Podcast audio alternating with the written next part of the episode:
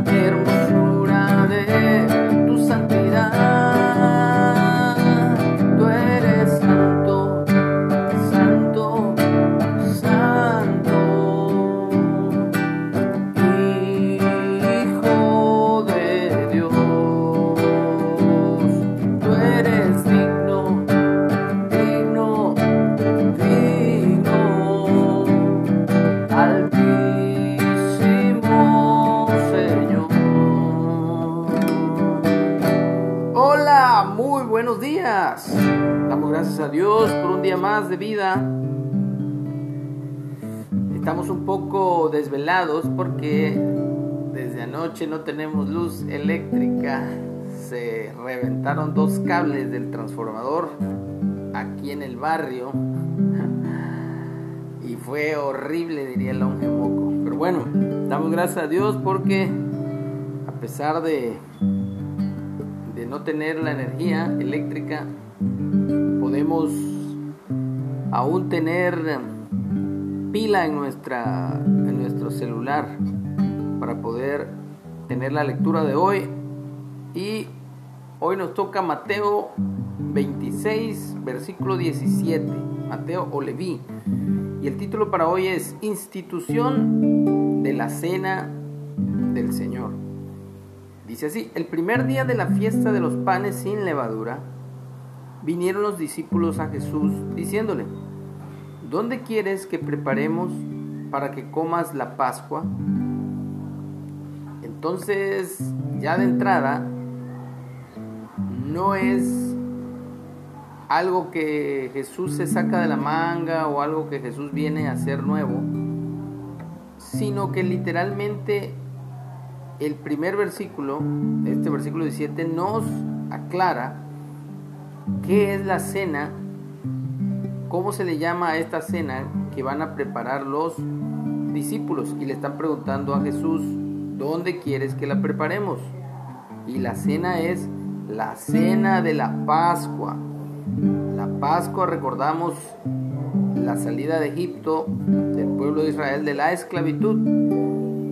Y él le dijo, id a la ciudad a cierto hombre y decidle, el maestro dice, mi tiempo está cerca, en tu casa celebraré la Pascua, y vuelvo a repetirlo, celebraré la Pascua con mis discípulos. Y los discípulos hicieron como Jesús les mandó y prepararon la Pascua. Tercera vez que se recalca qué fue lo que cenaron. Fue la cena de la Pascua. Cuando llegó la noche, se sentó a la mesa con los doce y mientras comían, dijo, en verdad os digo que uno de ustedes me va a entregar. Y entristecidos en gran manera, comenzó cada uno de ellos a decirle, ¿soy yo, Señor? Entonces él, respondiendo, dijo, el que mete la mano conmigo en el plato, ese me va a entregar. A la verdad, el Hijo del Hombre va según está escrito de él, mas hay de aquel hombre por quien el Hijo del Hombre es entregado. Bueno le sería a ese hombre no haber nacido. Entonces respondiendo Judas, el que le iba a entregar, dijo, ¿soy yo maestro? Y él le dijo, tú lo has dicho. Y mientras comían, tomó Jesús el pan y bendijo y lo partió y dio a sus discípulos y dijo, tomad, comed, esto es mi cuerpo. Y tomando la copa y habiendo dado gracias, le dio les dio diciendo, bebed de ella todos, porque esto es mi sangre, el nuevo pacto, que por muchos es derramada para remisión de los pecados. Y os digo que desde ahora no beberé más de este fruto de la vid hasta aquel día en que lo beba nuevo con ustedes en el reino de mi Padre.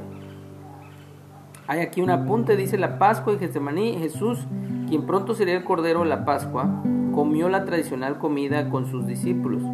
Es decir, una cena de, un cordero. Acuérdense que había especies también amargas. Eh, y bueno, todo lo que conlleva hoy día. De hecho, hoy día nuestros hermanos judíos siguen celebrando esta fiesta de Pascua. Eh, durante la comida y se participaban de vino y pan, que serían los elementos de futuras celebraciones de la Cena del Señor, y luego fueron al huerto de Getsemaní en el monte de los olivos. Pero quiero recalcar esto, para muchos Jesús comió un, pan leudado y no es cierto. El pan que se comía en la Pascua era precisamente un pan ácimo que se le llama, que es un pan sin levadura. Precisamente la levadura representa, es símbolo de pecado. Por eso Jesús, algunos también dicen que no fue un pan sin levadura, sino que fue un pan con levadura. El chiste es que hay eh, polémica en cuanto a esto, si fue el pan con levadura o si fue un pan sin levadura. Eh, y que tomó vino, pero lo que yo quiero recalcar es que fue la cena de la Pascua. Y la cena de la Pascua había sido instituida por Dios desde la salida de Egipto. Y allá en Éxodo y en Levítico se, Dios da la instrucción de qué es lo que deben de comer en, y cómo lo deben hacer eh, para la celebración perpetua. Es una eh, celebración perpetua que Dios precisamente le dice a su pueblo, a su iglesia, Israel, que debemos celebrar anualmente. Entonces, bueno, hasta aquí el, la lectura del día de hoy. Jesús, recuerden que Él es nuestra Pascua. Él es el Cordero que fue simbolizado desde que Adán y Eva desobedecieron Dios tuvo que matar a un animalito, no se sabe, muy probablemente fue un cordero también, y con su eh, piel les hizo vestiduras. Esto habla simbólicamente y tipológicamente que, y proféticamente, como el Cordero de Dios, que es Yeshua, que es Jesús, iba a morir en nuestro lugar, a derramar su sangre, por esa sangre íbamos nosotros ser limpiados de todo pecado al arrepentirnos de ellos y dejar de cometerlos. Y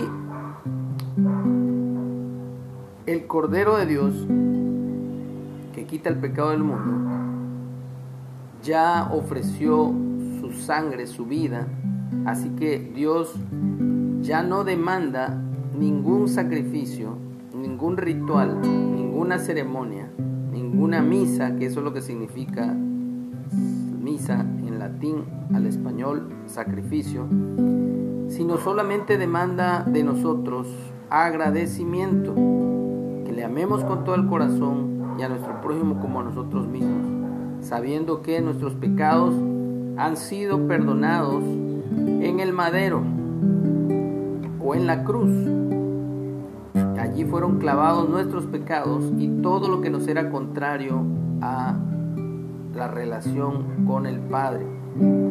Así que podemos llegar confiadamente ante el trono de la gracia el día de hoy por el Cordero de Dios que quita el pecado del mundo.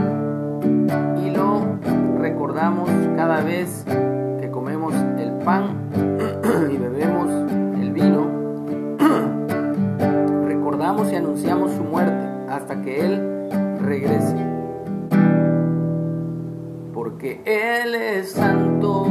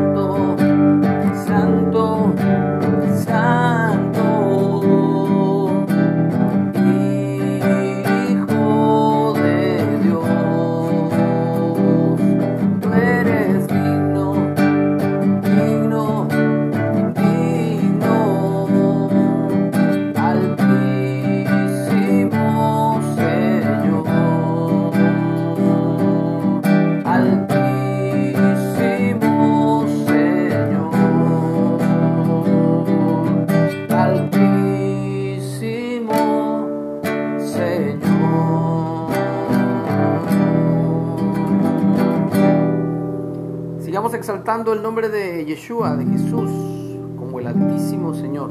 Que tengamos un excelente día.